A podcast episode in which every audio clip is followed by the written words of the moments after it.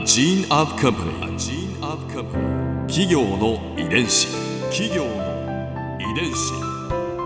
全国に546万社以上あるとされる日本の企業その企業の数だけ理念があり使命があり人間ドラマがありますこの番組ではさまざまな企業のトップや社員の方にお話を伺いながら成長する企業の DNA を解明していきます企業の遺伝子。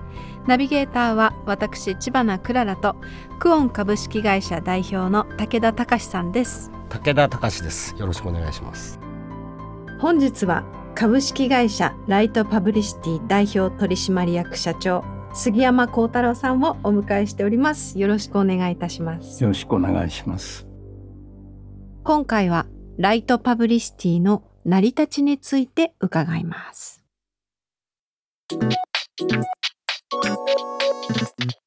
企業の遺伝子。ライトパブリシティはうん今年創立72年のデザインを中心とした広告制作専門会社でいらっしゃいます。まあ、銀座にオフィスを構えて、細谷岩さん、秋山翔さん、和田誠さんなどなど、業界の名だたるレジェンドたちを多数輩出している名門のデザイン会社です。では、まずはその成り立ちから教えていただけますか？もともとあの特に当時は報道カメラマンかな？がスターだった時期で、まあ、有名なのはロバート・キャパとかで「ライフっていう雑誌があって、うん。っていうえー。日本で初めてライフと契約した名取洋之助っていう人がいるんですね。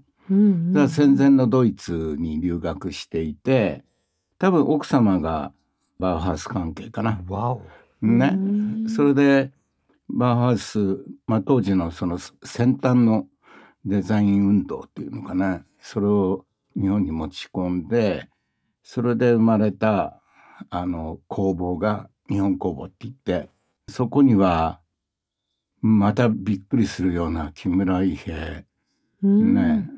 土門剣。うんうん。後に日本のグラフィックデザインの重鎮になる亀倉優作。うん。まあ言うとねキリがないんだ。すごい。そのそうそうたる人がいたのが日本工房でそこにいた信田さんっていう方がそこから出て、えー多分日本で最古の、えーデザイン本格的なデザイン広告制作会社があのライトパブリシティなんですね。たくさんあるじゃないですかきっと星の数ほど広告制作会社と謳われている企業さんは。でもライトパブリシティの違いってうんどういったところにあると思われますか、ライトパブリシティは基本的にデザイン会社だから意外に間違えてんだけどうん広告って中にデザインがあると思ってる人意外に多いんだよ。うん。デザインっていう中に広告があるんで、ある一部に。うんうんうんだからあくまでもデザイン会社なので、うん。デザイン会社が動画、テレビコマーシャルも作るし、うん。今だったら時代だからインターネットの動画も作るし、へえ。ん。アニメーションも作るし。う、ん。うん。でもベースはうちの神様の一人の秋山翔がうん。ね、コピーライターのライトはデザイナーですっていう、まあ、ホームページ見てもらえば、ウェブサイト見てもらえばわかると思うんだけど、すべてデザインっていうものからものを考えていく。だから全員がデザイン会社なんだよね。デザインっていう頭を持った。企業の遺伝子。設立当時は1964年の東京オリンピックのポスターを手掛けてらっしゃったんですよね。アジアで初めてのオリンピックが第18回目東京オリンピックなんですようんね。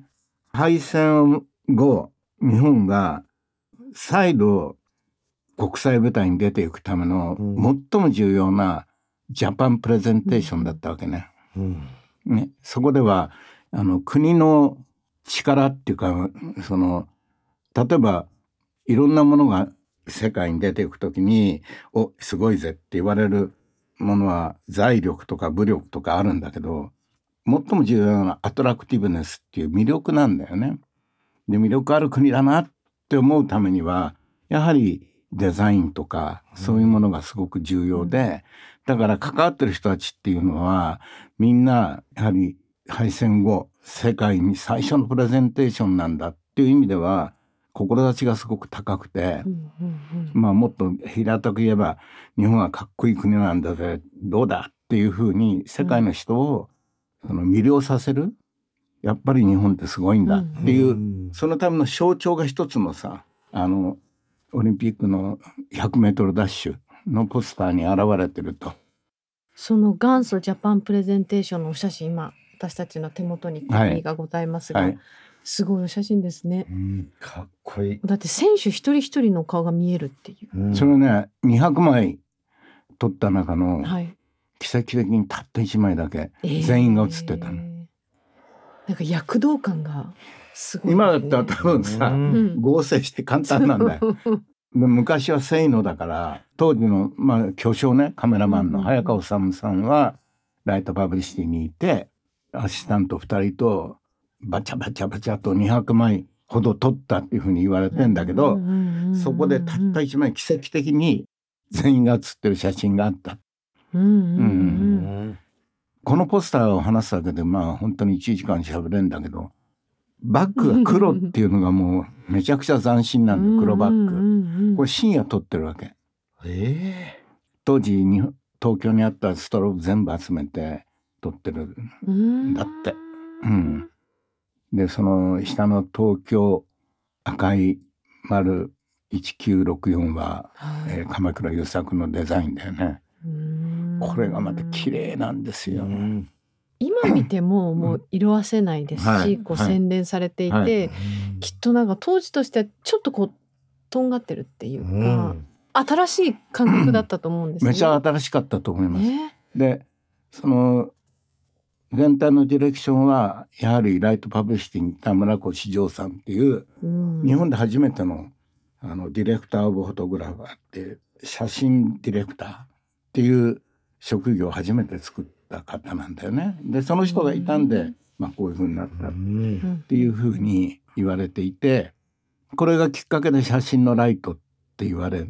そのぐらい写真っていう先端のメディアをこう扱える人がまだまだそんなにいなくて、うん。一番かっこいい写真っていうのをね使ったこの典型的な象徴的なポスターがうんこの1964年のポスターで、うん。うん。その日本で最初のデザイン工房プロのデザイン工房であるライトパブリシティのルーツをたどると、バーワハウスでありその当時はきっと最先端テクノロジーだった写真、うん、ううん。ん。そうね。それを表現のね。それを駆使するテクノロジー集団でもあったわけです、ね。そういうことですよね。だから常に広告もそうなんだけど最先端のテクノロジーをやっぱり真っ先に取り入れて、うん。こう生き延びてきた世界だからね。特に広告なんていうのは。うん。うん。ここでクララズ Viewpoint今回印象に残ったのは1964年の東京オリンピックのポスターの写真です。この写真一見見ると本物の陸上の競技のスタートの瞬間に見えるんですよ。さらにフライングに見えるんですね。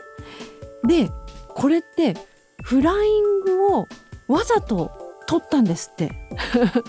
収録後にちょっとお話を伺ったんですけど陸上のランナーのお顔が全員綺麗に見えるようにフライング状態を作ってスタートダッシュにズレを作ったんだそうです。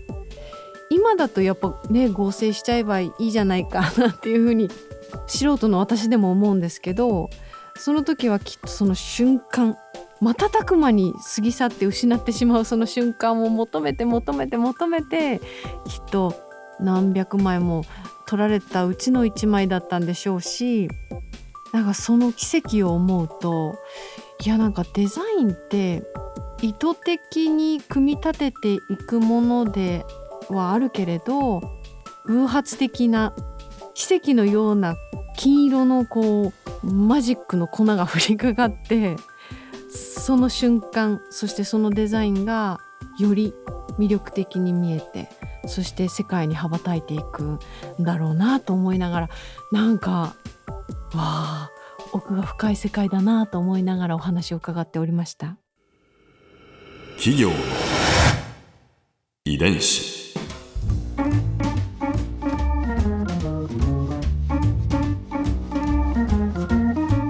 の番組はポッドキャストのほかスマートフォンタブレット向けアプリオーディでも聞くことができます。お使いのアプリストアからダウンロードして企業の遺伝子のページにアクセスしてみてくださいね。それでは来週もまたお会いしましょう。企業の遺伝子ナビゲーターは私千葉なクララとクオン株式会社代表の武田隆でした。